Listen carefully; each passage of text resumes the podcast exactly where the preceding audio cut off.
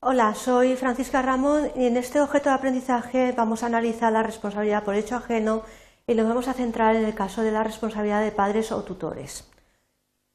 El principal objetivo es explicaros en qué consiste la responsabilidad por el hecho de otra persona y dónde está regulada y nos vamos a centrar en uno de los supuestos de responsabilidad ajena, que es la responsabilidad que tienen los padres o tutores. Para ello vamos a desarrollar los contenidos que vamos a indicar a continuación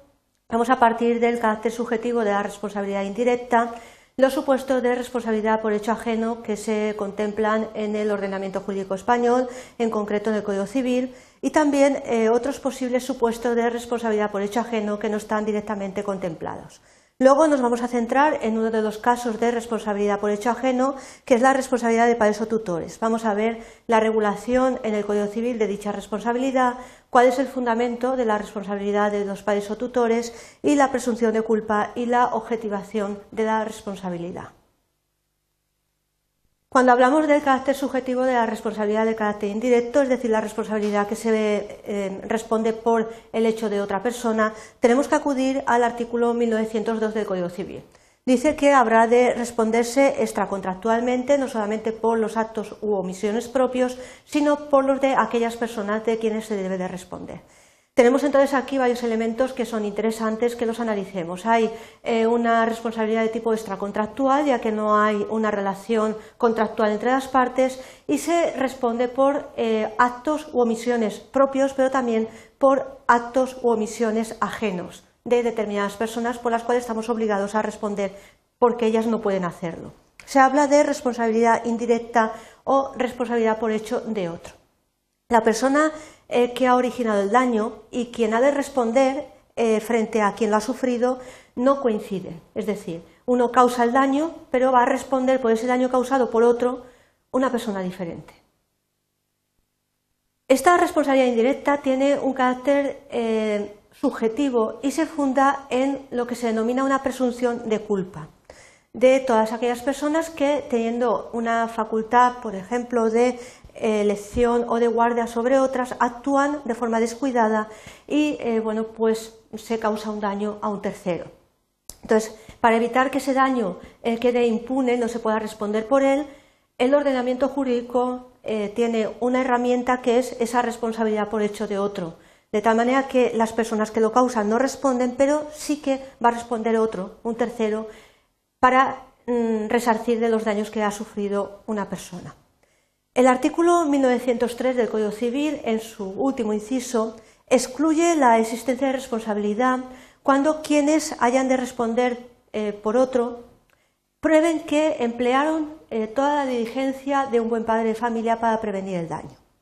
Tenemos entonces un supuesto de exclusión de esa responsabilidad, exención de esa responsabilidad cuando se ha demostrado, se pruebe por cualquier medio de prueba admitido en derecho, que se ha empleado toda la diligencia y hace referencia al Código Civil a un buen padre de familia para prevenir ese daño. Es decir, ponemos todos los medios posibles y sin embargo el daño se ha producido, pero hemos empleado una diligencia debida. Sin embargo, los eh, supuestos de responsabilidad por hecho ajeno eh, tenemos que centrarlos en el artículo 1903 del Código Civil del que hemos estado hablando y hace referencia a que esa responsabilidad por hecho de otro puede conllevar, que la exigencia de responsabilidad recaiga sobre unas determinadas personas que vamos a ver a continuación. En primer lugar, los padres son responsables respecto de los daños causados por los hijos que se encuentren bajo su guarda. Los tutores también son responsables de los daños que causen los menores o incapacitados mientras estén bajo su autoridad y habiten en su compañía. Luego tenemos el caso de los comerciantes o empresarios que son responsables respecto de los daños que hayan causado sus empleados o dependientes en el servicio de los ramos en que los tuvieran empleado o con ocasión de sus funciones. Luego los evaluadores o los titulares de determinados centros docentes y, por último, el Estado cuando obra por mediación de un agente especial. Vemos que hay muchos casos, pero nos vamos a centrar en el primero de ellos, o los dos primeros, que son los padres o eh, tutores. Sin embargo, nos podemos plantear que este artículo 1913 del Código Civil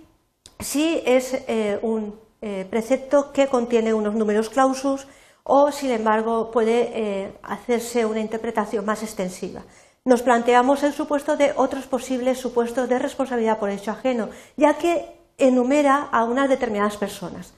La doctrina eh, ha participado de la idea de que no tiene por qué ser excluido de una interpretación analógica este precepto, ya que no es una norma ni de carácter penal, ni de carácter excepcional, ni de ámbito temporal. Entonces, eh, se llega a la conclusión de que se exige entre el responsable y el agente del daño que haya una relación que se denomina de subordinación o de custodia o vigilancia. Por ejemplo, sería el caso de los abuelos en el supuesto de un niño que realizara una actividad y causase un daño.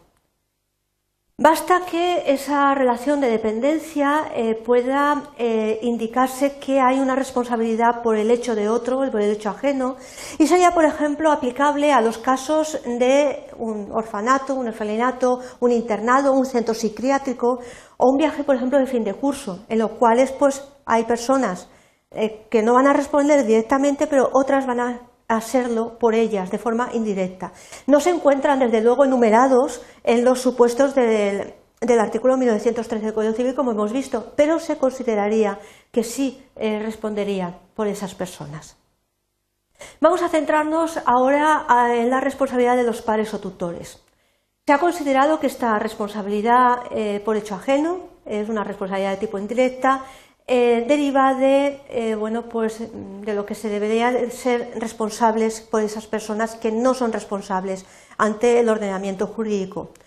Eh, lo regula el artículo 1903 del Código Civil, dice que bueno, pues son responsables los padres o tutores por culpa invigilando, incustodiando o ineducando. Esa es la razón por la cual se establece esa responsabilidad de los padres o tutores. La regulación en el Código Civil de esta responsabilidad se contempla en el artículo 1903, eh, en, el párrafo segundo y en el párrafo tercero, que dicen respectivamente que los padres son responsables de los daños causados por los hijos que se encuentren bajo su guarda. Y eh, por parte de la responsabilidad de los tutores son responsables de los eh, perjuicios, de los daños que hayan causado los menores o incapacitados que están bajo su guarda y habitan en su compañía. Tenemos que tener en cuenta que eso es lo que indica el Código Civil Español en cuanto a la responsabilidad de los padres y de los tutores. ¿Cuál es el fundamento de esta responsabilidad? Pues precisamente, eh, bueno, pues que el guardador legal, en un sentido amplio, de el incapaz de obrar, es decir, la persona que no tiene suficiente capacidad de obrar, debe afrontar la responsabilidad dimanante de los actos dañosos que haya realizado. Luego veremos también que esa responsabilidad hay que relacionarla con una legislación específica eh, que eh, veremos a continuación. Vamos a analizar ahora la presunción de culpa y la objetivación de esa responsabilidad. El fundamento es la culpa invigilando. Debe suponer que los padres o tutores quedan exentos de esa responsabilidad cuando acrediten que han empleado eh, toda la diligencia necesaria para eh, evitar una conducta dañosa de los menores o incapacitados que están sometidos a su autoridad, es decir, el caso de exención de la responsabilidad. Esta exención se eh, contempla en el artículo 1903, último párrafo del Código Civil, como hemos visto anteriormente, que esa responsabilidad cesa cuando esas personas eh, que se mencionan prueban que han empleado toda la diligencia de un buen padre de familia para prevenir el daño. El Tribunal Supremo, sin embargo, eh, ha declarado que la exclusión eh, de esa responsabilidad de los guardadores legales no puede darse aunque estos hayan observado una conducta diligente en relación con la educación y formación eh, de los menores o incapacitados por quienes deben responder. Es decir, ha sido muy severo en exigir esa responsabilidad y a la hora de aplicar la exención que se contempla en el Código Civil sobre todo para evitar que determinados actos dañosos no quedaran sin resarcimiento. Hay que tener en cuenta, ya por último, que todo esto lo tenemos que relacionar con una legislación específica, que es la Ley Orgánica del año 2000, de 12 de enero, que regula la responsabilidad penal de los menores y, en particular, eh, bueno, pues respecto de la asunción de manera objetiva y solidaria de esa responsabilidad civil, ojo, Estamos hablando de responsabilidad de tipo civil por parte de padres y de guardadores legales. Relacionáis el Código Civil y la ley del menor y eh, bueno, pues eh, la ley de, responsabilidad penal del menor, teniendo en cuenta que debéis de establecer esa relación conjunta entre las dos normas.